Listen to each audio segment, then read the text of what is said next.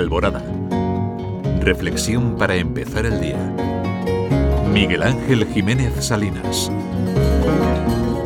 Muy buenos días a todos. Muy buen día a ti que cuando faltan tres minutos para las cinco ya estás aquí compartiendo vida y radio en Alborada. Comenzamos este domingo con San Agustín, con una de sus frases luminosas. Parece que una sola frase no puede tener una enseñanza profunda. Fíjate que Dios no necesitó ni siquiera 140 caracteres cuando Twitter era así, al principio, para expresar su ser más profundo. Dios es amor.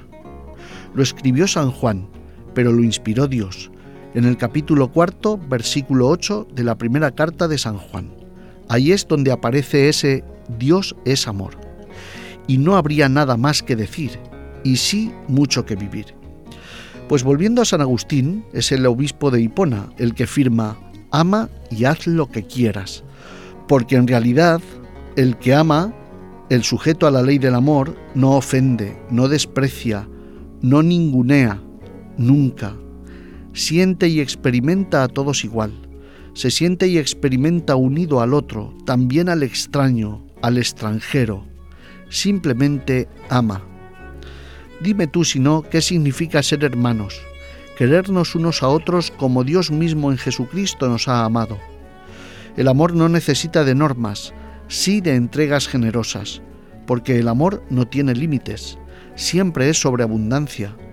Amar sin límites al extraño, al extranjero, al que migra, al diferente, al que puede incluso producirnos miedo.